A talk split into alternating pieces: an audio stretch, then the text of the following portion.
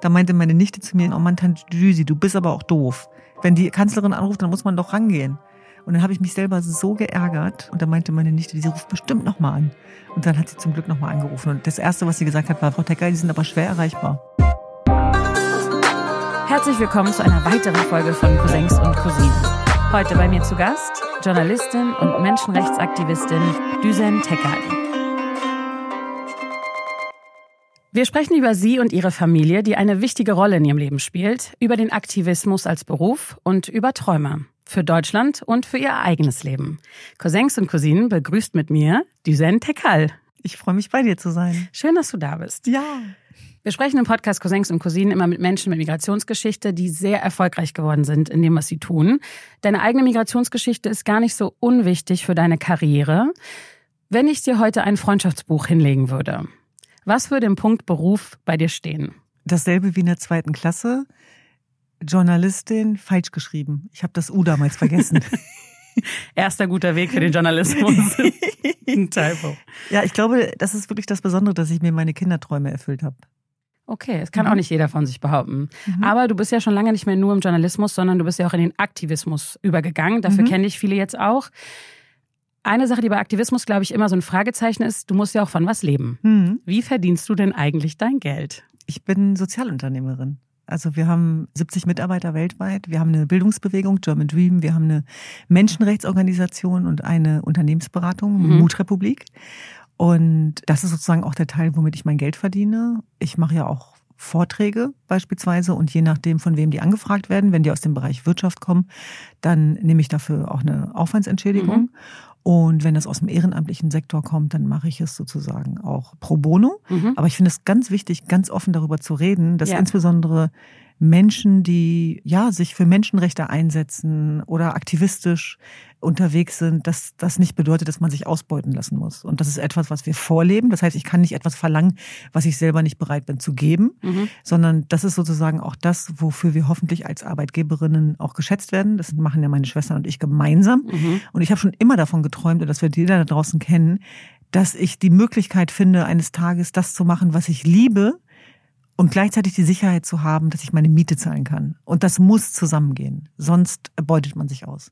Und das Geld, was ihr dann aber verdient, du hast jetzt mehrere Sachen aufgezeigt, das ist ja dann nicht von dir selbst reinvestiert in dein Unternehmen, sondern das, ihr bekommt ja auch Unterstützung von außen. Ganz genau. Also unsere Menschenrechtsorganisation, die wird gefördert sozusagen. Also die lebt von Spenden. Mhm. Das ist ja ehrenamtliches Engagement und wir werden gefördert auf EU-Ebene, aber eben auch auf Regierungsebene. Mhm. Und wir arbeiten dort auch mit Stiftungen zusammen beispielsweise. Also das sind ganz unterschiedliche Akteure, weil es da auch sehr, sehr wichtig ist, unabhängig zu sein. Aber ich glaube, was ganz wichtig ist, zu sensibilisieren dafür, dass auch Menschenrechtsarbeit bezahlt werden muss. Und dass es ganz, ganz wichtig ist, dass Projekte beispielsweise weiter gefördert werden. Das heißt, wir können uns auf der einen Seite nicht darüber beschweren, dass wertebasierte Bildung nicht vermittelt wird, aber dann genau dort kürzen. So funktioniert's halt nicht. Und das sehen wir ja leider gegenwärtig auch. Wir leben ja in Zeiten, wo wir extrem auch konfrontiert sind mit Ismen, ob das äh, Rassismus ist, ob das Islamismus ist oder eben auch Antisemitismus und Projekte, die man dort tagtäglich in der Kernearbeit umsetzt, wie beispielsweise bei unserer German Dream Bildungsbewegung, machen wir Wertedialoge, insbesondere in den neuen Bundesländern. Das sind Pädagogen, das sind Lehrer, das sind Wertebotschafter, das sind Mitarbeiter und das muss natürlich auch finanziert werden. Und diese ja. Frage muss man immer mitstellen. Ich sage das deswegen, weil ich war heute im, kurz bevor ich hergekommen bin, war ich im, im Büro und dann kam meine Schwester zu mir und meinte dann, so wie sie halt ist, ne? weil sie mhm. ist natürlich für die Finanzen zuständig und macht das ganze Management Tejan. Da ging es um ein Stipendienprogramm für Journalistennachwuchs für Menschen mit Zuwanderungsgeschichte, was ein super Thema ist. Und mhm. sie hat mhm. aber auch gefragt gleich, ja, und wer bezahlt das? Und ja. ich hasse ja diese Frage, weil mich interessiert Geld halt nicht persönlich. Für mich ist Geld halt dafür da, das einzusetzen.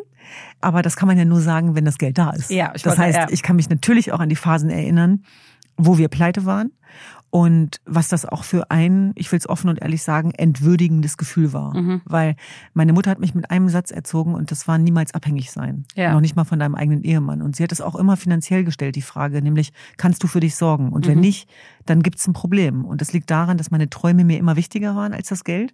Und ich kann mich konkret auch an Phasen in meinem Leben erinnern, wo ich diese Angst hatte. Wie zahle ich meine Miete? Wie komme ich durch den nächsten Tag? Und jeder, der von Armut betroffen ist oder der Geldprobleme kennt, der weiß genau, was ich meine, wie sehr sowas auch an die Substanz gehen kann und wie dann aus ganz großen Träumen plötzlich ganz kleine werden. Ja. Du hast ja gerade schon erwähnt, du machst das ja mit deinen Schwestern zusammen. Deine Eltern sind auch immer mal wieder zu sehen. Wer sind eigentlich die Tekals? Man kennt euch so einzeln so ein bisschen, man hat von der Familie jetzt inzwischen gehört, aber was ist die Geschichte von den Tekals nach Deutschland zu kommen? Ähm, das ist tatsächlich eine Geschichte von Unterdrückung und Verfolgung. Das klingt jetzt sehr traurig und, und schwer. Mhm. Aber wer uns kennt, der sieht ja auch sehr viel Lebensfreude und dass wir angedockt sind am Leben. Und das ist in erster Linie meinen Eltern zu verdanken, würde ich sagen. Also das ist sozusagen der Mut meiner Eltern, die sich vor über 50 Jahren auf den Weg gemacht haben in die neue Heimat Deutschland. Und das hatte sehr viel damit zu tun, dass wir verfolgt worden sind in der Herkunftsregion. Wir kommen ursprünglich aus der Türkei mhm. und wir waren einer, ja, doppelten Marginalisierung ausgesetzt, einmal als ethnische Kurden und äh, als Teil der Religionsgemeinschaft der Jesiden. Und das war damals im Zuge der Gastarbeiteranwerbung. Das heißt, hier wurden Arbeitskräfte gebraucht zu der Zeit damals noch. Und deswegen hat mein Papa überhaupt die Möglichkeit bekommen. Aber als er dann hier war, ging der Kampf ums Überleben und politische Anerkennung eigentlich vom ersten Tag an los.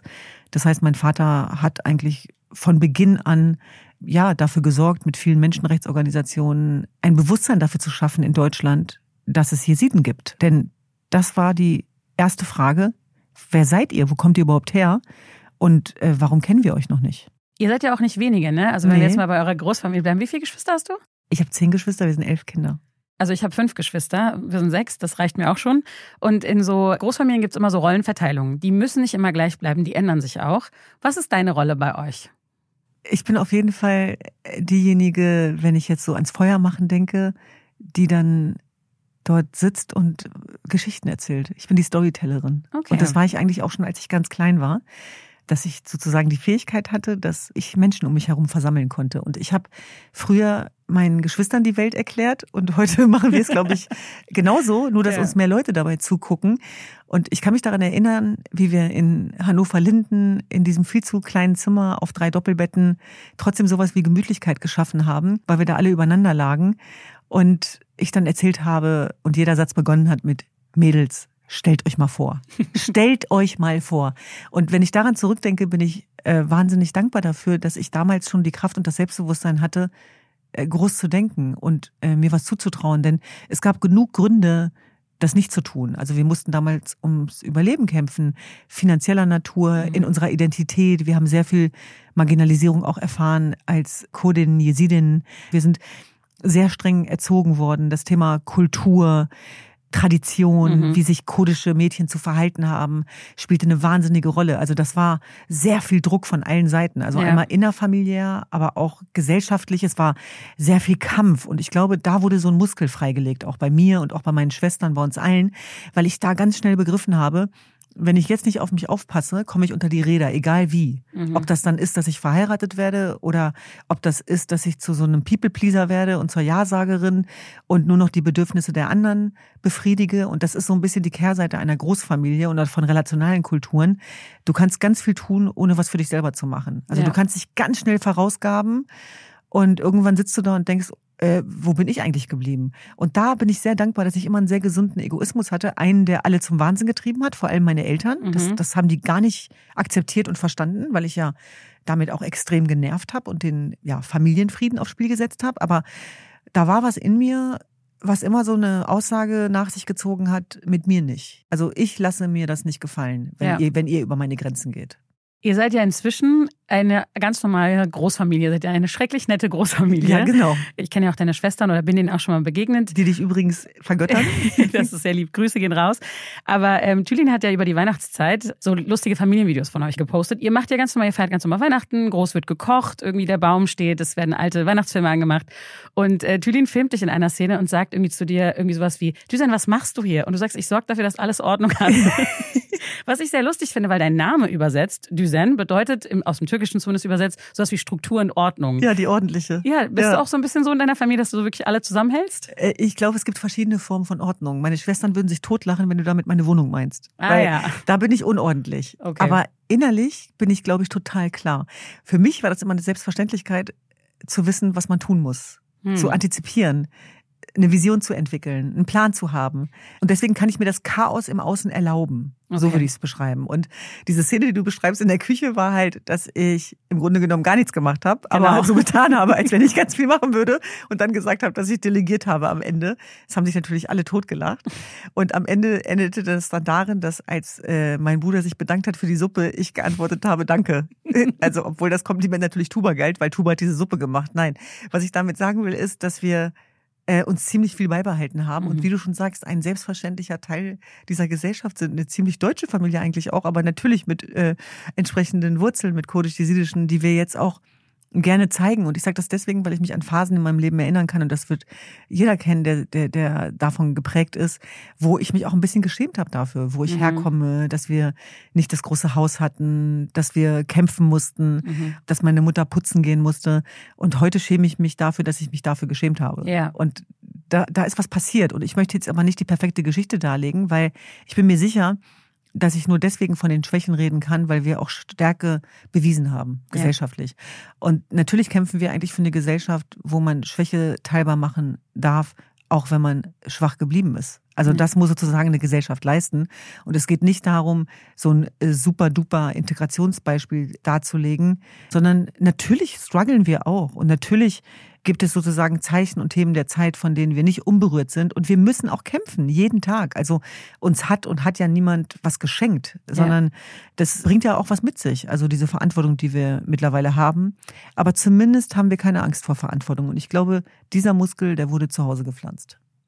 Und unabhängig von den ganzen Problemen, die ja auch mit dem Aktivismus und eurer Arbeit kommen, arbeitet ihr auch sehr eng zusammen. Und am Ende des Tages seid ihr auch nur Schwestern. Genau. Wie läuft das ab? Wie läuft diese Zusammenarbeit? Weil was passiert denn, wenn mal einer seinen Job nicht macht? Dann kannst du ja schwer sagen, Thülin war nett, aber du, du fliegst aus der Gruppe.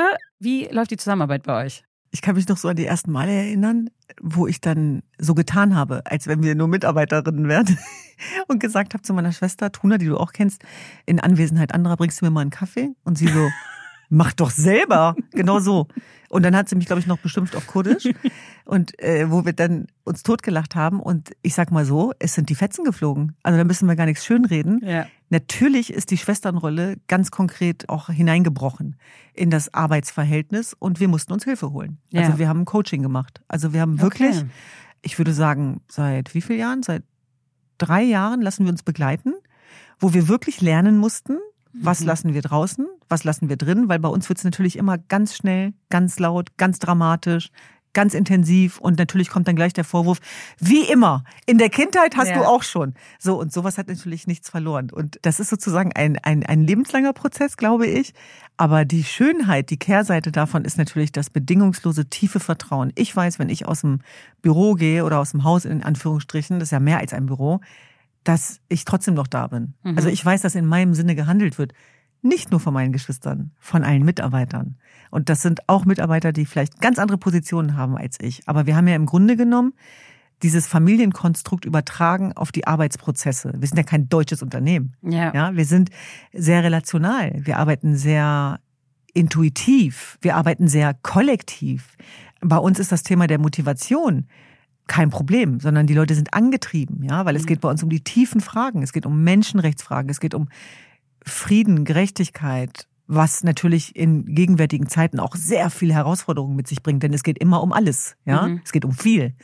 Und trotzdem glaube ich, ist das das größte Geschenk. Das habe ich wirklich gerade so zum Anfang des Jahres, das, das werden wahrscheinlich viele haben, dass man ja dann anfängt, so die großen Fragen zu stellen, so lebe ich das richtige Leben, mhm. was hätte ich anders gemacht, wenn ich den Mut hätte, ob und so weiter. Und ich kann nur sagen, es ist genau das richtige Leben. Mit all den äh, Negativitäten, das es auch in, in sich trägt und mhm. birgt, aber morgens aufzustehen und mit den Menschen, die du am meisten liebst, zusammenzuarbeiten. Und ähm, wir, wir wohnen in einer Gegend, zumindest die meisten, und dann haben wir uns letztens zu Fuß auf den Weg gemacht und dann musste ich wirklich an unsere Kindheit denken, weil Thülin uns dann auch unterwegs wieder beschmissen und geärgert hat. Und ich dachte so, ey, eigentlich ist alles so wie früher, nur dass wir jetzt an viel größeren Rädern drehen. Und ich sage das deswegen, weil ich mir wünsche, gerade von uns mit Zuwanderungsgeschichte, dass wir nicht äh, dem Fehler erlegen, in dieser Perfektion zu enden, und in diesem Wahn von funktionieren müssen und Außenwirkung, sondern dass wir das Recht haben, glücklich zu sein und dass wir uns erlauben dürfen, unser Glück auch teilbar zu machen und zu zeigen und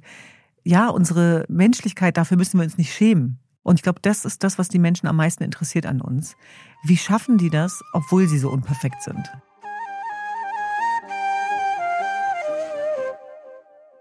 Du hast ja auch ein Buch geschrieben. Mhm. In deinem Buch German Dream, wie wir ein besseres Deutschland schaffen, beschreibst du dich, wenn wir gerade bei Familiendynamiken bleiben, auch als ein schwarzes Schaf. Mhm. Was hat es damit auf sich? Warum? Weil ich alles durcheinander gebracht habe.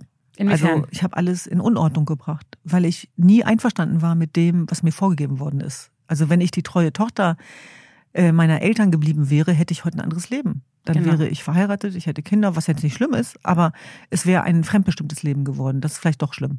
Und ich habe von vornherein begriffen, wenn ich dieses enge Leben verändern will, größer machen will, wenn ich dem Raum geben will, meinen kleinen Träumen, die groß werden sollen, dann muss ich aktiv werden. Und dieser Aktivismus, der in der Familie beginnen musste, um meine Selbstwerdung als Frau und Freiheit zu leben, der war natürlich mit Konflikten äh, verbunden. Also das fing schon damit an, dass das ein großes Problem war, als ich in einer anderen Stadt studieren wollte, was sich heute mhm. gar nicht viele vorstellen können.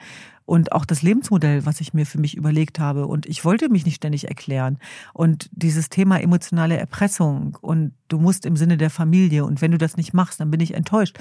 Da musste ich dann lernen, ja, dann bist du halt enttäuscht. Aber das werden wir überleben. Also dieses kurdische Migrationsdrama habe ich halt nie zugelassen. Mhm. Und das hat wahnsinnig viel Kraft vorausgesetzt, weil es natürlich Konflikte gab. Und was meine Eltern umtrieben hat, war immer, was die anderen denken. Was mhm. sollen die Leute denken? Was sollen deine Tanten denken, deine Onkels? Und das war wahnsinnig viel Druck auf dem Kessel. Wer aus relationalen Kulturen kommt, der weiß, was das bedeutet. Ja. Und Heute lachen wir ja darüber, wenn ich zum Beispiel irgendwelche Preise bekomme, zum Beispiel das Bundesverdienstkreuz, und meine Mutter dann fragt, und wann heiratest du? Als Antwort. Herzlichen Glückwunsch, Hitzki Witzki, und wann heiratest du? Ähm, aber, aber damals war das natürlich noch schmerzhaft und das war sozusagen der Grund fürs schwarze Schaf. Also, und was ich daraus gelernt habe, war, dass wenn du dir selber treu bleiben willst, wirst du immer auch andere Herzen vielleicht brechen, aber du musst deinen Weg trotzdem gehen. Und dieser Ort des Zuspruchs und der Anfeindung ist derselbe Ort, mhm. aus meiner Sicht. Und mein alter Professor, der leider inzwischen verstorben ist, hat mir immer beigebracht, dass ich beides nicht zu ernst nehmen darf. Also wenn ich ihm erzählt habe, ich bin gelobt worden, hat er gesagt, na und? Und wenn ich gesagt habe, ich bin kritisiert worden, hat er wieder gesagt, na und?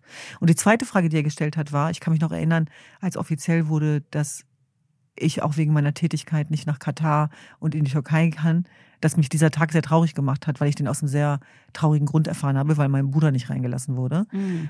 Und da war ich so völlig geredert. Und dann, weiß ich noch, rief ich ihn an. Und bei Karl anrufen war immer so ein bisschen wie bei Gott anrufen. Und dann hat er gesagt, wer? Ich so, wie wer? Wer hat dich ausgeladen und warum? Und dann habe ich ihm das erklärt. Und er so, und jetzt? Ich so, irgendwie bin ich stolz darauf. Er so, genau. Mhm. Weißt du so? Ja. Und, und, und deswegen glaube ich, du brauchst einfach wertvolle Menschen um dich herum wenn ja. du große Sachen machst. Und große Sachen macht jeder Mensch von uns. Es geht nicht um Bekanntheit. Ja. Ne, das ist was anderes. Sondern Total. wenn du von etwas überzeugt bist, dann wird es immer sehr, sehr eng. Genau, wir haben gerade davon gesprochen, von der Erwartungshaltung deiner Mutter an dich. Auch eine lustige Situation. Ihre Tochter bekommt das Bundesverdienstkreuz und ich kann das total verstehen. Der erste Satz, der ihr einfällt, ist, wann heiratest du? Ich werde die Frage dir jetzt nicht stellen. ähm, Du kannst sie aber gerne beantworten, wenn du es möchtest. Auf der anderen Seite erzählst du auch in dem Buch, und das fand ich nämlich so spannend, dass dein Vater ja schon sehr jung, aber auch klar gemacht hat, Düsen, ich will, dass du Journalistin wirst und Düsen, ich will, dass du die Geschichte unseres Volkes, in dem Fall jesidischer Kurden, erzählst.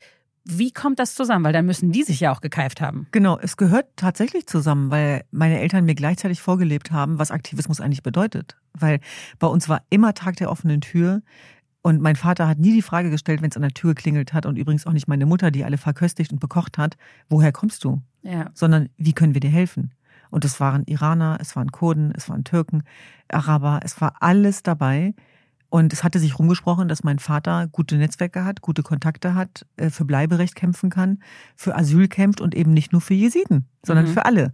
Und das ist dieser prägende Satz meines Vaters, Mensch ist Mensch. Und so ja. sind wir erzogen worden. Das heißt, es geht ja beides. Und das ist so ein bisschen das, wo ich mich auch verwehre gegen Stereotype. Wenn dann immer so getan wird, ja, das sind Dinge, die sind zurückgeblieben. Das kann man nicht verlangen. Das ist fremdbestimmt. Ja, das ist aber nur die eine Seite der Medaille. Mhm. Wir sind ja, wir haben ja mehrfach Identitäten und mehrfach Wünsche.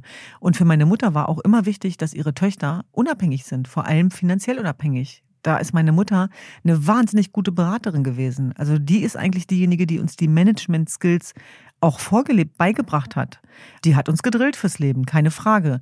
Und für sie zählte aber eben auch ein traditioneller Wert, mhm. aber natürlich eben auch die Unabhängigkeit und sozusagen auch das Selbstbewusstsein, die Stärke. Mhm. Das haben wir von meiner Mutter. Also ich kann mich erinnern, wenn mein Vater nicht gut behandelt worden ist, weil mein Vater äh, zählt schon unter der Kategorie Gutmensch und das meine ich nicht despektierlich oder negativ, aber er hat ein unausschöpfliches Menschenvertrauen und eine Gutherzigkeit. Und natürlich wurde das auch ausgenutzt. Und meine Mutter war immer diejenige, die ihn beschützt hat, nicht umgekehrt. Mhm. Also ich kann mich erinnern, wenn dann schwierige Figuren bei uns waren, die ihn auch nicht gut behandelt haben. Da war meine Mutter diejenige, die aufgestanden ist und gesagt hat, du hast über meinen Mann das und das gesagt. Mhm. Da ist die Tür, ich akzeptiere das nicht. Ja. ja. Die hat die Grenzen aufgezogen. Und deswegen, ich glaube, die Mischung ist das, was uns heute ausmacht. Dass wir sozusagen beides äh, auch vorgelebt bekommen haben. Und meine Mutter hat ganze Männerrunden aufgescheucht, wenn, wenn ihr was nicht gepasst hat. Das heißt, eigentlich sind wir uns ziemlich ähnlich. Mhm. Es war halt nur so, dass sie andere Vorstellungen hatte ja. vom Leben und für mich. Aber das Tolle ist, und das ist das Geschenk und das Besondere, meine Eltern sind ja ein Beispiel für viele, viele Eltern da draußen, sind halt mitgegangen mit ihren Kindern und mit der Zeit. Und der Wert der kulturellen Identität ist ja auch wichtig. Ja. Den sollten wir ja auch nicht vergessen. Total. Also wo wir herkommen. Und ich muss ganz ehrlich sagen, in Tagen wie diesen, wo es wieder eine wahnsinnig große Rolle spielt, wo jemand herkommt, welcher Religion er angehört, ist es genau der Wert auch der Herkunft und meiner Kultur und der Stärke meiner Kultur und der, der, der Schönheit des Gesangs, des Essens, des Zusammenkommens, der mich gerade ganz tief trägt. Ja. Du hast gerade davon gesprochen, dass deine Eltern mit euch mitgegangen sind und dein Vater ja wirklich im wahrsten Sinne des Wortes. Weil 2012 habt ihr beiden dann beschlossen, gemeinsam mit deinem Vater in den Irak zu reisen, um einen Zugang zu deiner Kultur zu kreieren. Du hast damals als Journalistin gearbeitet und wolltest die Situation dort einfach auch, ja, für dich auch erstmal entdecken. Dann ist leider was dazwischen gekommen. 2014 fällt dann nämlich der IS im Irak ein. Ihr beiden entscheidet euch trotzdem hinzureisen, diese Reise anzutreten. Deine Erlebnisse aus dieser Zeit hast du dann in einem Film Havar, meine Reise in den Genozid, verarbeitet. Ich habe als Vorbereitung auf unser Gespräch diesen Film angefragt von einem Team. Ihr wart nett genug, habt mir den zukommen lassen. Ich habe den angeschaut. Das war natürlich keine leichte Kost. Man sieht auch an mehreren Stellen, dass es dir zu schaffen gemacht hat. Du musst unterbrechen, du verlierst die Fassung in einigen Situationen. Hast du an irgendeinem Punkt gedacht, ich habe das Ganze vielleicht unterschätzt oder mich überschätzt? Das habe ich ganz viele Jahre später erst gedacht.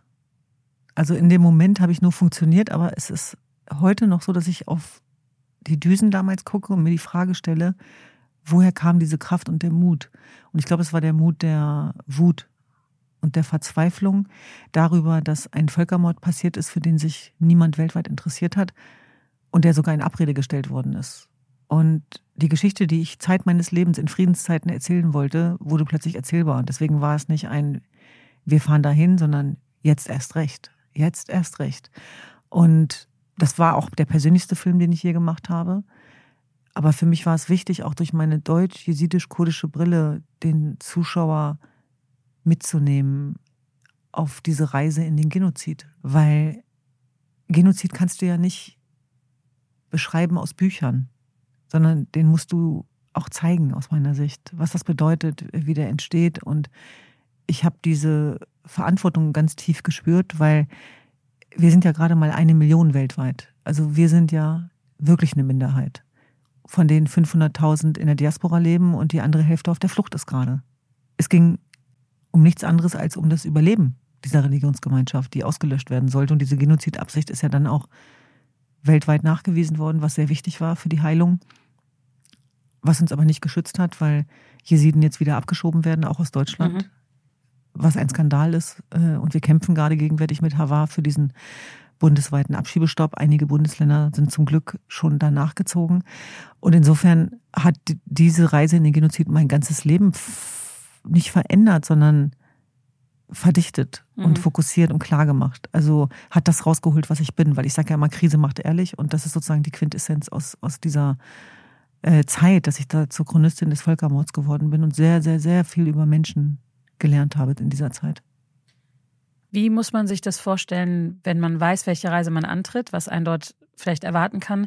Wie hast du dich vorbereitet auf diese Reise? Kann man sich darauf vorbereiten? Ich glaube nicht. Deswegen frage ja. ich, ob überschätzt oder unterschätzt, weil ich dachte, vielleicht trifft man aus so einem, ne, aus so einem blinden Glauben heraus und denkt sich, vielleicht gucke ich mir das an oder ich lese das oder bereite mich so oft davor. Ja, lesen und vorbereiten fand ich ja ganz schwierig. Da hat ja bei mir das Zittern begonnen. als ich plötzlich begriffen habe, an welchem Ort ich da bin. Mhm. Das sollte man nie machen. Also fand, fand ich persönlich, das nachzugoogeln, ja. wie gefährlich das ist. Ich bin einer tiefen Überzeugung gefolgt, die stärker war als meine Angst. Das war, glaube ich, die Lösung. Ja. Und ich wusste, dass ich für meine Leute da sein muss. Und ich war nicht im Balkan, ich war nicht in Ruanda. Ich bin erst aufgestanden, als es meine Leute waren. Das mhm. muss ich ehrlicherweise sagen. Ja. Ich hoffe, dass ich das nie wieder mache, aber so hat das bei mir begonnen, tatsächlich. Dass du was genau nie wieder machst? Dass ich über die eigene Betroffenheit hinaus gucken muss. Immer. Das ist unsere größte Aufgabe als Menschen. Und es wird sehr viele Menschen da draußen geben, die sagen, das ist mir gelungen. Und es wird genauso viele geben, die sagen, es ist mir nicht gelungen. Ja. Aber es ist zumindest der Maßstab, an dem ich mich selber auch äh, verhandle. Und ich wusste aber, wenn wir nicht über die Jesiden berichten, dann macht es wirklich keiner. Denn so viele gab es nicht, so viele jesidische Journalisten. Aber hattest du nicht tierische Angst? Ich glaube, es war die größte Angst meines Lebens, ehrlicherweise. Weil, ich meine, das war ja die Zeit, wo der IS dort noch gewütet hat, wo ganze Ortschaften noch eingekesselt waren, wo unsere Frauen noch in den Händen dieser Mörderbestien waren. Und sind ja die Menschen aus den Sinjar-Gebirgen in die Arme gelaufen und du hast den Krieg noch gerochen, die Angst. Die, die waren gezeichnet von dem, was ihnen passiert war. Ihre Angehörigen wurden getötet, zurückgelassen, die haben ihre Kinder beerdigt in diesen Sinjar-Gebirgen. Und der Grund dafür war, dass diese Menschen dort nicht nur für sich gekämpft haben, sondern für diese Welt. Gegen diese Mörderbanden, für eine, für eine demokratische Welt, sage ich mal. Und das sind genau die Menschen, die wir im Stich gelassen haben. Deswegen soll mir keiner was erzählen vom Verrat oder Ungerechtigkeit. Mhm. Ja, das sind die Menschen, die heute vom NATO-Bündnispartner Erdogan bombardiert werden, genau an Heiligabend. Und da gibt's keinen Aufschrei weltweit und da gibt's keine Demonstrationen und da macht sich keiner stark für. Ich habe ich hab den Menschen dort ein Versprechen gegeben und zwar ohne, dass ich es ausgesprochen habe.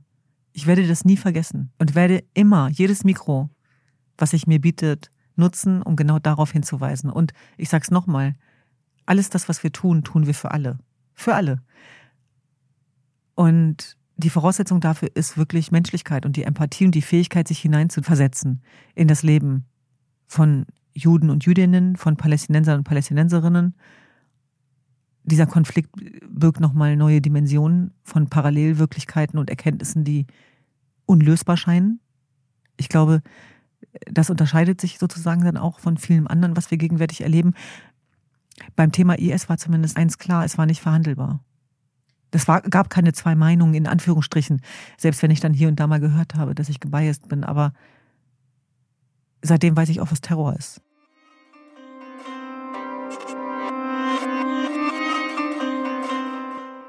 Du hast nach deiner Zeit im Irak auch deine Menschenrechtsorganisation Hava Help gegründet. Ähm, das war das erste Mal, dass du gegründet hast, richtig? Ja. Für die, die es jetzt nicht kennen, was macht Hava Help? Wofür steht ihr? Wir sind gegründet auf der Asche des Völkermords. Und das Mantra ist, dass es darum geht, Leben aufzubauen auf dieser Asche. Leben und Hoffnung.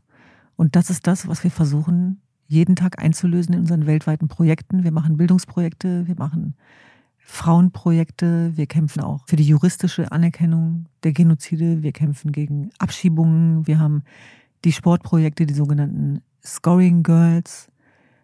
Es geht schon auch darum, dass wir politische Entscheidungsträger nerven und stören, ob das jetzt die Situation ist, auch von deutschen Staatsbürgern mit palästinensischen Wurzeln, was passiert mit denen. Mhm. Äh, jetzt ganz aktuell aber auch was die Freiheitsbewegung in Iran angeht. Wir kämpfen für politisch Gefangene. Wir haben ein Patenschaftsprogramm. Eine der schönsten Nachrichten der letzten Tage war der Hafturlaub von Nahi Tagavi, die über 1000 Tage im Gefängnis, im Foltergefängnis von Evin war. Wir arbeiten mit Mariam Klaren, mit der Tochter, die bei uns äh, die Patenschaftsprogramme mitleitet. Und das ist unser Verständnis davon, dass macht, glaube ich, unsere Arbeit auch so intersektional, dass die Menschen, die betroffen sind, die besten Experten sind. Davon sind wir überzeugt. Mhm.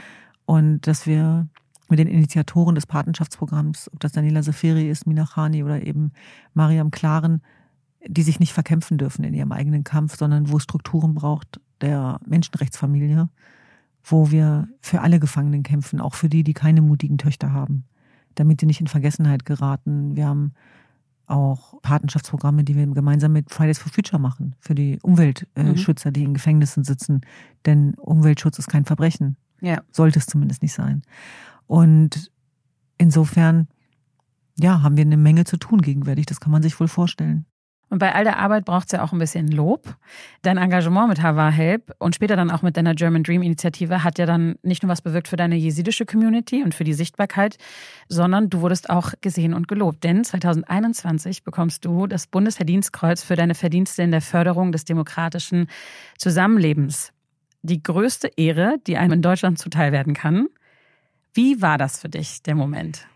Ach, das war schon was ganz Besonderes. Ich weiß nicht, ob das was typisch Migrantisches ist, aber wir können ja mit dem Guten nicht immer sofort so gut umgehen, ne? Das Ja. will ja auch gelernt sein. Und dass das die höchste zivile Auszeichnung ist und so weiter, das war mir gar nicht klar. Also nicht, dass ich das nicht wüsste, aber es war mir nicht so richtig klar. Mhm. Und dann habe ich aber ganz schnell begriffen, was das auch bedeutet für meine Familie Ja. und was das für Migrantenkinder bedeutet. Also dieser Preis war nicht nur für mich, der war irgendwie für uns alle. Und das Besondere für mich war nicht nur dieses Bundesverdienstkreuz, sondern mein Geschenk war, wie das gefeiert worden ist von allen. Und dass sich so viele Menschen für mich mitgefreut haben. Und das war nicht so glamourös, wie ich mir das vorgestellt habe. Auch nicht die Verleihung, äh, was auch immer daran glamourös sein soll. Aber ich sag ja nur, weil du gefragt hast, wie war es. Ich will ehrlich hätte- darauf na antworten. Klar, ich hätte es mir schon groß Genau vorgestellt. so. Und dann war es aber schon so, dass ich so dachte, das Glamouröseste für mich ist, dass meine Eltern dabei sind und meine Geschwister und dass wir aus allem immer das Beste machen, sozusagen. Und deswegen war ich dann sehr, sehr stolz darauf, weil wenn es, wenn es hilft, dann nehme ich es gerne. Also ich, ich bin da sehr pragmatisch, weil ich so denke, hey, wenn das irgendwie dazu beiträgt, dass unsere Arbeit mehr gesehen wird und auch mehr unterstützt und gefördert wird, wenn es für mehr Vertrauen sorgt, Ja. wenn es diesen Pokal und den Stempel fürs Außen braucht, dann nimmt ihn doch bitte. An meinem Leben ändert es nichts. Also es ist jetzt nicht so, dass ich sage, ich habe diesen Preis gewonnen und am nächsten Tag werde ich irgendwie lieb. Aber du wirst schon schnell zur Lieblingstochter deiner Eltern, oder nicht? Es kommt drauf an. äh, meine Mutter, das fand ich ganz süß gestern, hat zu meiner Nichte gesagt, die jetzt gerade ein Praktikum macht, sei, sei wie Düsen und nicht wie die, ich nenne jetzt den Namen nicht, äh, setz dich durch und mach deine Pausen, auch wenn du nicht gefragt wirst. So Dafür bist du bekannt? Ja, so, so nach dem Motto, setz dich durch für deine Rechte. Da hat sie Ja. mich dann, ich musste kurz lachen, weil sie mich selten als Positivbeispiel nennt. Und da habe ich dann natürlich schon, bin ich hellhörig geworden.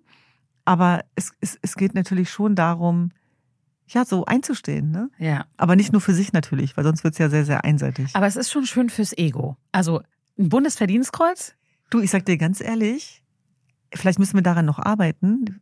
Es dringt, kennst du es, wenn man, wenn Sachen nicht durchdringen? Mhm. Also wir sind ja so gepolt auf Überlebensmechanismus, Ja. dass wir aufpassen müssen, nicht im Che Guevara-Syndrom zu enden, kämpfen Mhm. und zu überleben. Äh, halt mal kurz an, du kriegst jetzt den Preis. Ach so, ja, okay, alles klar, danke. Aber eins meiner Highlights war zum Beispiel im letzten Jahr der Marion Dönhoff-Preis, weil den habe ich gemeinsam mit meinen Schwestern bekommen Ja. und mit unserer Menschenrechtsorganisation. Das war was ganz Besonderes für mich auf jeden Fall, weil meine Eltern auch dabei waren und mein Vater so getan hat, als wenn er den bekommen hätte. Auch schön. Ich weiß nicht, ob du das kennst, aber dann wurde halt geklatscht und mein Vater ist aufgestanden und hat sich bei allen bedankt. das ist Und schön. er hat nicht aufgehört, sich zu bedanken. Und da habe ich gedacht, wenn es bei Papa durchgedrungen ist, dann ist es wie bei uns allen. So. Ja. Und irgendwie sind es ja auch meine Eltern am Ende des Tages. Und deswegen feiern wir das auch. Wir feiern das, wenn wir gefeiert werden.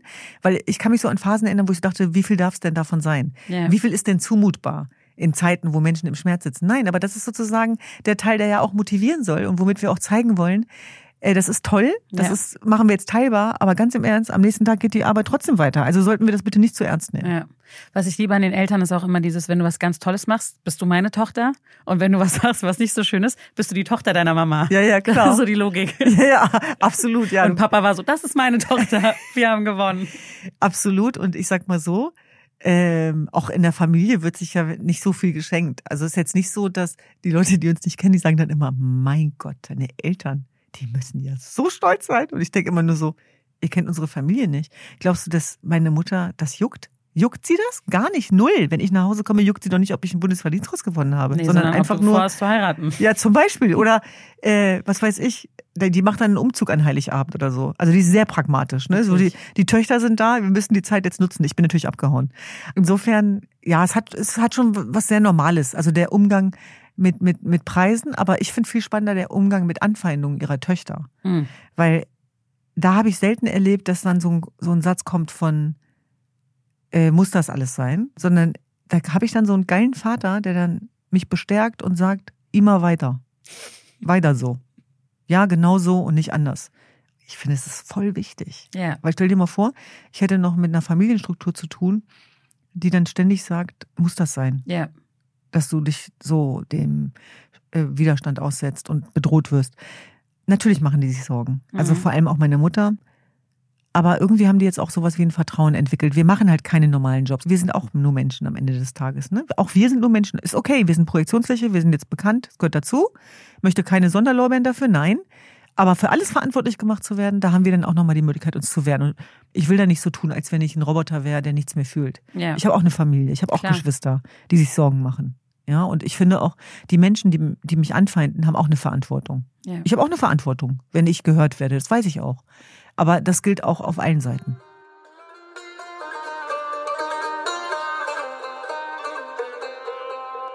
Lass uns übers Träumen reden, Mhm. Düsen. In welcher Sprache träumst du? In Deutsch träume ich deutsche internationale Träume und in Kurdisch träume ich auch, aber eher so kurdisch halt. Also interessanterweise träume ich da dann eher so dieses traditionelle Leben. Witzig, oder?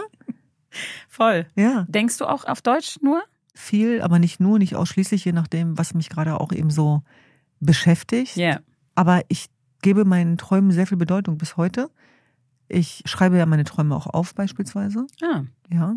Und ich träume so real, dass ich mir daraus auch immer wieder so Quintessenzen rausholen kann. Also wir träumen ja vor allem das, was unbewusst und verarbeitet ist im Unterbewusstsein. Und das sind für mich immer Warnungen. Also Mhm. wenn ich von bestimmten Dingen träume, dann weiß ich auch, dem muss ich nachgehen. Weil wir sind ja auch alle Verdrängungskünstler. Aber die Frage ist, wie lange wir die großen Träume verdrängen wollen. Und das sind ja nicht nur Träume, die man träumt, die positiv sind, sondern man träumt ja auch oft von Sorgen. Mhm. Klar, in deinem Beruf wahrscheinlich nicht unüblich. Aber der Begriff Träumen scheint ja für dich sehr wichtig zu sein. Denn du sprichst ja auch von einem deutschen Traum. Genau. Ne? Du sprichst viel von dem German Dream. So heißt auch dein Buch, aber auch die Bildungsinitiative. German Dream scheint aber beinahe schon eine Lebensweise und eine Idee von Deutschland zu Genau. sein, die du hast. Erstmal zum Namen. Worauf Ja. spielt er an? Reden wir von Martin Luther King, I Have a Dream, From Rags to Riches? Unbedingt American Dream? geht das auch darauf zurück, aber eben nicht ausschließlich. Es gibt ja große Unterschiede zwischen dem American und dem German. Dream. Der American Dream, der natürlich auch auf sehr viel Entmenschlichung, auf Leid, Sklaverei basiert, aber wo trotzdem dieses Versprechen gemacht worden ist. Ich glaube, eine der besten Reden zum Thema German Dream versus American Dream hat Cash Rauberos auf unserem German Dream Award gehalten, kann ich nur empfehlen. Sondern es geht darum, dass ich festgestellt habe irgendwann, dass wenn wir nicht den German Dream definieren, dass es keiner macht. Das heißt, in dieses Land sind wir nicht mit dem Versprechen gekommen, dass wir gewünscht sind. Im Mhm. Gegenteil. Da war ja nur ein Teil von uns erwünscht, nämlich die der Arbeitskraft. Ja. Und das hatte Folgen und Konsequenzen. Und für mich war klar, dass wir unser Narrativ selber bestimmen müssen. Die Idee davon, wer wir sein wollen und sein können, wenn wir in einer perfekten Welt und einer rassismusfreien Gesellschaft leben würden, wo es keine Rolle spielt, wo ich herkomme, Ja. welchem Geschlecht ich angehöre und welcher Religion. Und das ist die Idee dahinter. Und dass man für diesen Traum gegenwärtig massiv angefeindet wird und kämpfen muss, das ist mir klar. Aber die Art und Weise, wie extrem wir dafür angefeindet werden, zeigt für mich, dass der German Dream ernst genommen wird. Und insbesondere in Zeiten von German Angst, äh, drei bevorstehenden Landtagswahlen, wo Menschen mit unseren Biografien nicht erwünscht sind, zeigt sich, dass der German Dream notwendiger denn je ist. Es ist sehr einfach, ihn zu hassen, ihn kaputt zu reden, ihn schlecht zu machen. Aber wenn das so viele Menschen machen, dann hat er auch seine Berechtigung und vor allem bringt er ja auch Konstruktives hervor. Und darum geht es. Es geht darum, die unbesungenen Alltagshelden hörbar und sichtbar zu machen. Das ist nicht nur so ein Konstrukt, was auf einem PR-Reißbrett entstanden ist. Nein, das ist eine Überzeugung, das ist ein Movement, das ist eine Lebensphilosophie und tatsächlich auch eine Bildungsbewegung. Das heißt, wir haben an jedem Schultag in Deutschland einen Wertedialog. Und da gilt vor allem ein Riesenkompliment unserem German Dream Team, unseren Pädagogen, die tagtäglich in Deutschland unterwegs sind, mit Schulklassen, Schülerschaft, Lehrern, Schulleitungen, genau an diesem Konzept arbeiten. Denn es gibt viel zu viele Fragen in unseren Schulen, die immer noch unbeantwortet sind. Und es geht darum, dass Schulräume nicht nur Bildungsräume sind, sondern Lebensräume. Das empfinde ich als unsere Kernarbeit tatsächlich, die wir jetzt auch gemeinsam mit der Stiftung Ehrenamt und Engagement, insbesondere in den neuen Bundesländern, auch umsetzen werden. Denn es geht nicht nur um Bildung, es geht um werteorientierte Bildung. Genau, weil das ist mir auch aufgefallen. Ich habe das Buch ja gelesen, also den Mhm. Buch German Dream. Und es liest sich für mich wie ein Entwurf an das Einwanderungsland Deutschland. Ja. Also du sprichst in dem Buch von einem Code of Conduct für dieses Land, du sprichst von Werteministerien, von einem Wertekompass, dem im besten Fall alle Deutschen folgen. Wie funktionieren die Spielregeln für den German Dream? Ich glaube, dass es darum geht, dass wir einen Grundkonsens brauchen darauf, dass wir uns darauf einigen, dass sozusagen auch dieser Code of Conduct, der ja auch so auf einem Grundgesetz basiert, dass das unser Mindestcommitment sein muss. Das heißt, jemand von der AfD, der sozusagen migrationsfeindlich ist, der kommt dafür nicht in Frage. Mhm. Und dann kann man jetzt sagen, ja, aber dann lässt man ja bestimmte Leute nicht mitspielen. Ja, aber es geht darum, dass das, was wir machen, auf dem Grundgesetz basieren muss. Und das gilt tatsächlich für alle Stimmen. Genauso wie jemand, der islamistisch geprägt ist, da nichts verloren hat oder jemand, der antisemitisch ist. Und toi, toi, toi, bis heute ist es uns zumindest gelungen, das sauber umzusetzen. Und trotzdem sehr viele Träume realisierbar zu machen. Das heißt, es geht schon auch darum, ein Angebot zu machen, eines von vielen, und zu zeigen, wie diese Gesellschaft aussehen kann. Das haben wir jetzt kürzlich bei unserem German Dream Award gemacht, indem wir die großartige, beeindruckende Margot Friedländer ausgezeichnet haben, aber eben auch das Lehrerduo in, aus Brandenburg, was für ihren Kampf gegen rechts ja auch vertrieben worden ist ja. von ihrer Schule. Und das können wir nicht oft genug machen. Also wir können diese Felder nicht immer nur den Extremisten überlassen und darüber reden, wie, wie schlimm alles ist und wie angstbesetzt, sondern wir, wir müssen das Gelingen sichtbarer und hörbarer machen. Insbesondere in Bezug auf Migrationsfragen. Weil immer dann, wenn Migration in der Öffentlichkeit auftaucht, dann immer problemorientiert. Entweder Terrorismus oder weil was nicht geklappt hat oder Strafverfolgung oder Krieg. Und das funktioniert so nicht. Dann mhm. dürfen wir uns über das Ergebnis irgendwann nicht wundern. Also wir müssen Migration losgelöst von Defizitären betrachten, als Innovationskraft. Und das ist nicht erfunden oder an den Haaren herbeigezogen. Es ist Fakt, dass wir Migration brauchen. Auch mhm. für die demografische Entwicklung, für die Zukunft dieses Landes. Also Deutschland schafft sich ab, wenn wir Migration nicht zulassen.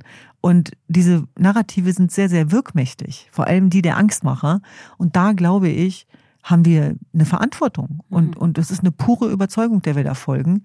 Und ich weiß, wie schwer das gerade ist, für diesen German Dream einzustehen. Aber ich halte ihn für notwendig. Ja. Du hast sehr klare Vorstellungen von dem German Dream. Du hast äh, klare Regeln, du hast einen sieben Punkte Integrationsplan. Das liest sich auch wirklich wie so ein Erfolgsrezept für Migration und Du redest von, wenn ihr wollt, dann schafft ihr auch. Mhm. Unter anderem. Du erhältst aber von vielen Communities sehr viel Kritik. Gerade von Communities mit Migrationshintergrund. Mhm. Der Vorwurf, deine Haltung sei sehr konservativ. Findest du die gerechtfertigt?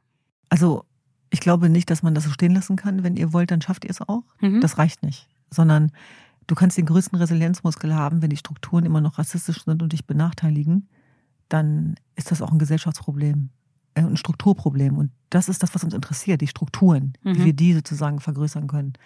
Und mich hat zumindest Kritik nie davon abgehalten, das zu tun, was ich für richtig halte. Und jedem steht frei, auch natürlich den Menschen mit Zuwanderungsgeschichte sich selber auf den Weg zu machen. Mhm. Also ich habe jetzt nicht das allgemeingültige Rezept und das heißt auch nicht, dass das nicht ein Konstrukt ist, was sich erweitert, aber zumindest habe ich den Mut, damit sozusagen aufzutreten. Und dass das natürlich dann auch Gegensatzspannung nach sich zieht, das ist ja das Normalste der Welt.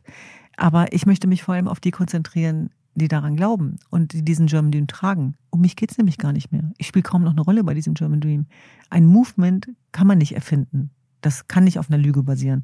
Ein Movement ist da oder nicht. Und dieses Movement ist da und wird von sehr vielen Menschen getragen. Und das habe ich in einem der schmerzhaftesten Momente im letzten Jahr gemerkt, nämlich als meine Brüder rassistisch angegriffen worden sind in ihrem Laden mhm. bei Dean und David in Hannover, wo dann AfD-Sprüche standen und das ähm, Türken, da stand Kümmeltürken. Mhm. Also das zeigt auch wieder, dass wir alle betroffen sind. Das interessiert ja, die Leute dann nicht, ob man kurdisch-jesitisch ist. Und diese Solidaritätswelle German Dream statt German Angst, die durch, die, durch dieses Land gegangen ist, mhm. das war überwältigend. Und das hat mir gezeigt, das und viele andere Beispiele, dass es sehr, sehr viele Menschen gibt, die daran glauben und die dafür einstehen. Und selbst die, die nicht daran glauben, wissen, wie wichtig das ist. Und wir können es ja nennen, wie wir wollen. Aber ich glaube, dass wir uns alle einig sind, insbesondere die mit Zuwanderungsgeschichte, dass wir es verdient haben, dazu zu gehören, ohne ein Ja, aber. Und das ist ja die Idee von German Dream. Mhm. Es ist kein Geheimnis, dass du der CDU sehr nahe stehst. 2016. Nee, das ist ein. Äh, ist es ein Geheimnis? Das ist, es ist witzig mit dem kein Geheimnis CDU nahestehen. Das stimmt so nicht. Das kann ich so nicht beantworten jetzt. Das ist mir ganz wichtig. Okay. Warum? Ich sag, ich sag ja, kurz warum. Klar. Erstens war ich nie CDU-Mitglied. Mhm, genau. Was viele gar nicht wissen. Ich bin mal Du warst im Schattenkabinett genau, von ich war genau. im Schattenkabinett und ich wurde auch auf Bundesebene gehandelt als Integrationsbeauftragte genau. unter der Merkel-Regierung. Richtig. Für mich gibt es aber, und das finde ich ganz wichtig, einen Riesenunterschied in der Vor-Merkel-Zeit und mhm. der Nach-Merkel-Zeit. Und es ist auch für meine Arbeit sehr, sehr wichtig, parteiübergreifend zu sein. Sowohl für die Bildungsbewegung als auch für die Organisation, als auch für den Aktivismus. Deswegen ist mir meine Unabhängigkeit da sehr, sehr wichtig. Mhm. Und Deswegen kann ich nicht sagen, dass ich irgendeiner Partei nahestehe. Okay. Also das könnte ich jetzt nicht mehr sagen. Du auch wenn ich mal CDU genau, nah. genau, okay. auch wenn ich damit mal angefangen habe mhm. und das war aber der Grund war auch die tiefe Überzeugung für die Inhalte und Themen. Es ging um Frauen, es ging um Integration, es ging um Migration, aber wir stehen allen Parteien nah oder nicht nah, die auf dem Grundgesetz fußen. Aber das Besondere an der Arbeit, die wir machen, ist ja, dass wir mit allen politischen Entscheidungsträgern in den Austausch gehen, die wir sozusagen für den Teil der Lösung erachten. Also wir gehören nicht zu denen, die äh, sozusagen als Grundprinzip das Bashen der politischen Entscheidungsträger innehaben, mhm. weil wir davon überzeugt sind, dass wir am Ende des Tages alle brauchen, um einen Strang zu ziehen. Du wurdest ja aber von unserer ehemaligen Bundeskanzlerin Angela Merkel, du hast gerade selber gesagt, du wurdest für einen Job gehandelt und du wurdest von ihr angerufen. Aber ich habe ihn nicht bekommen. Warum nicht? Das weiß man nicht. Das, das, da, nein, da spielen sehr viele Faktoren okay. äh, eine Rolle, insbesondere dann eben auch der Unterschied, dass es zu dem Zeitpunkt darauf hinaus lief auf Jamaika. Okay. Genau. Und als das dann nicht mehr so war, spielte sozusagen meine Besetzung auch keine Rolle mehr. Also auch das ist die Kehrseite von Parteipolitik, dass man mhm. sehr schnell sehr hoch gehandelt wird und im nächsten Moment gar keine Rolle mehr spielt. Und das war auf jeden Fall eine sehr intensive äh, Erfahrung, auch für mich tatsächlich. Aber der Moment, als sie mich angerufen hat, den halte ich auf jeden Fall in Ehren. Was hast du niemand gemacht? Gesagt, Julian, dreh mal den Fernseher leiser, ich werde angerufen hab, von der Kanzlerin? Ich, ich, wurde natürlich vorher vorbereitet und okay. mir wurde gesagt, ich werde angerufen, anonym. Mhm. Und ich, Idiot, habe mehrfach den Anruf verpasst. So fing es ja schon mal an. Super. Genau, weil ich bei einem Vortrag war. Mhm. Und als ich es das dritte Mal verpasst habe, da meinte meine Nichte zu mir, das werde ich nie vergessen, oh Mann, Tante Düsi, du bist aber auch doof. Wenn die Kanzlerin anruft, dann muss man doch rangehen. Und dann habe ich mich selber so geärgert und dachte, das kann nicht sein. Wie konnte dir das passieren? Und dann meinte meine Nichte, die ruft bestimmt nochmal an. Und dann hat sie zum Glück nochmal angerufen. Und das Erste, was sie gesagt hat, war wirklich, Frau Tecker, die sind aber schwer erreichbar. Und das von der Bundeskanzlerin. Ja, genau. Aber wie war dieses Gespräch? Ja, das war, war sehr, sehr schön. Das war was Besonderes für mich. Und ich will jetzt damit nichts überhöhen oder so tun, als wenn die Welt toll gewesen wäre ja. oder sie nicht kritisierbar wäre. Aber natürlich war das sowas wie ein Traum, ja. ehrlicherweise. Also dafür hatte ich ja auch irgendwie gekämpft. Das war schon auch so ein Ziel meinerseits. Und deswegen habe ich gedacht, mein Gott, so nah war ich noch nie dran an, an diesem Ziel, was ich damals hatte. Und dann ja. hat es ja nicht geklappt. Genau, und das war dann schon schmerzhaft, ehrlicherweise. Also du hast dem noch ein bisschen nachgetrauert. Absolut, absolut. Das sollte auch so sein, wenn man etwas unbedingt will, mhm. dann ist es das Normalste der Welt, dass man dann auch nachtrauert. Und hinterher habe ich dann aber verstanden, warum das alles genau richtig war. Und man sich auch vertrauen sollte. Und eines meiner wichtigsten Ziele damals war ja auch German Dream. Das passt ganz gut zu meiner nächsten Frage, dieser Anruf. Denn du hast ja gerade selber schon gesagt, das Erste, was du machen würdest, wäre der German Dream. Das klingt eh für mich so ein bisschen wie so ein Spruch auf so einem Wahlplakat. Mhm. Ganz unter uns, Hand aufs Herz. Willst du Bundeskanzlerin werden, Düsen? Nein, weil ich glaube nicht, dass man das selber werden äh, kann oder selber entscheiden kann, ob man das wird und so weiter. Und ich habe festgestellt, dass diese Wünsche oder Ziele, die man formuliert, dass die einen eher hindern am Werden. Und ich hätte ja die Entscheidung treffen können, dann trotzdem in die Parteipolitik zu gehen. Das kommt für mich aber aus vielen Gründen nicht in Frage. Ich finde ja, die besondere Kraft liegt darin, wenn du losgelöst von Geld, äh, Position und Status trotzdem stattfindest. Das ist die Königsdisziplin aus meiner Sicht. Und trotzdem sage ich, ich habe ja noch mein ganzes Leben hoffentlich vor mir. Das heißt, für den letzten Meter im Leben sollte man sich immer Zeit lassen. Ja. Und wer weiß, was noch alles wird, so generell. Mhm. Aber ich glaube, ich würde das nicht überleben. Also so, das auszuhalten. Also auch Sachen und Kröten zu schlucken und so. Mhm. Also ich habe mich ja für ein sehr extremes Leben entschieden. Ja. Und da ist Freiheit die maximale Prämisse. Die gibt's nicht umsonst, die Freiheit. Für die muss ich ja sehr viel mhm. äh, auch einstecken. Aber zumindest ist es sehr, sehr selbstbestimmt. Und es ist ein geiles Gefühl. Es ist ein geiles Gefühl, morgens aufzustehen und zu sagen, das machen wir jetzt. Wir haben viel über deinen Wunsch für Deutschland gesprochen. Kommen wir nochmal zu Wünschen für dich ganz privat. Meine letzte Frage an meine Gäste ist immer, Menschen mit Migrationsgeschichte werden immer gefragt, wo sie herkommen. Ich will wissen, Düsen, wo willst du denn noch hin? Ganz weit. Und dafür brauche ich Zeit. Deswegen wünsche ich mir Gesundheit auf jeden Fall. Und zwar psychisch und seelisch, mhm. aber eben auch körperlich. Ich wünsche mir weiter diese Kraft, das Feuer und ja, dass es den Menschen gut geht um mich herum und dass wir achtsam sind, auch untereinander, miteinander, aber auch zu uns selber. Also ich habe so schon festgestellt, auch in den letzten Jahren, dass ich auch lernen musste, mit diesem Aktivismus umzugehen, mit den Anfeindungen und dass mich das sehr beeinträchtigt hat, auch in meiner ähm, persönlichen Entwicklung. Und ich bin sehr dankbar und stolz darauf, dass ich mich auf den Weg gemacht habe, auch zu mir selber. Und dass ich ähm, Tools entwickeln konnte, wie gewisse Dinge, vor allem die, die destruktiv und schmerzhaft und negativ sind, die abperlen zu lassen. Und ich finde, da haben wir eine Verantwortung uns selber gegenüber. Nichts ist so wichtig wie wir selber, glaube ja. ich. Also, und, und, und sich da auch die Zeit für sich zu nehmen und sich ein gutes Leben zu gönnen, ja. auch wenn man Aktivistin ist. Das finde ich ganz, ganz wichtig. Aber hast du ein Ziel, was du für dich ganz persönlich verfolgst? Was auch immer, du kannst sehr groß denken. Ich denke ja sehr groß, aber ich mag keine Ankündigungspolitik. Ah, ja, okay. Ich schaffe immer sehr gerne Fakten. Für mich sind Ziele erst dann besprechbar, wenn sie erreicht sind, ehrlicherweise. Okay. Ja. Dann würde ich sagen, Düsen, dann reden wir nochmal, wenn es soweit ist. Genau. Aber ich sage dir schon mal Danke für das Gespräch heute. Vielen lieben Dank, dass du so offen warst und danke, dass du dabei warst. Danke, liebe Dermann. Es war so schön, bei dir zu sein. Das war eine weitere Folge von Cousins und Cousinen. Wenn euch der Podcast gefällt, abonniert ihn gerne und schickt uns auch eure Fragen und euer Feedback an podcast@businessinsider.de. In der nächsten Folge spreche ich mit Schauspieler und Produzent Tyron Ricketts darüber, warum er 22 Jahre gebraucht hat, um eine Geschichte zu erzählen und welche Erinnerung aus seiner Kindheit ihn bis heute antreibt. Du musst dir so vorstellen, meine Oma war halt damals noch bei der Hitlerjugend. Und irgendwann hat sie zu mir gesagt, auf Österreichisch hat sie gesagt, Bur, schau, dass du was wirst, weil wenn du was wirst, dann bist du der Herr Ricketts. Und wenn du nix wirst, dann bist du nur der N. Ich bin Derman Dennis und ich freue mich, wenn ihr beim nächsten Mal auch wieder dabei seid.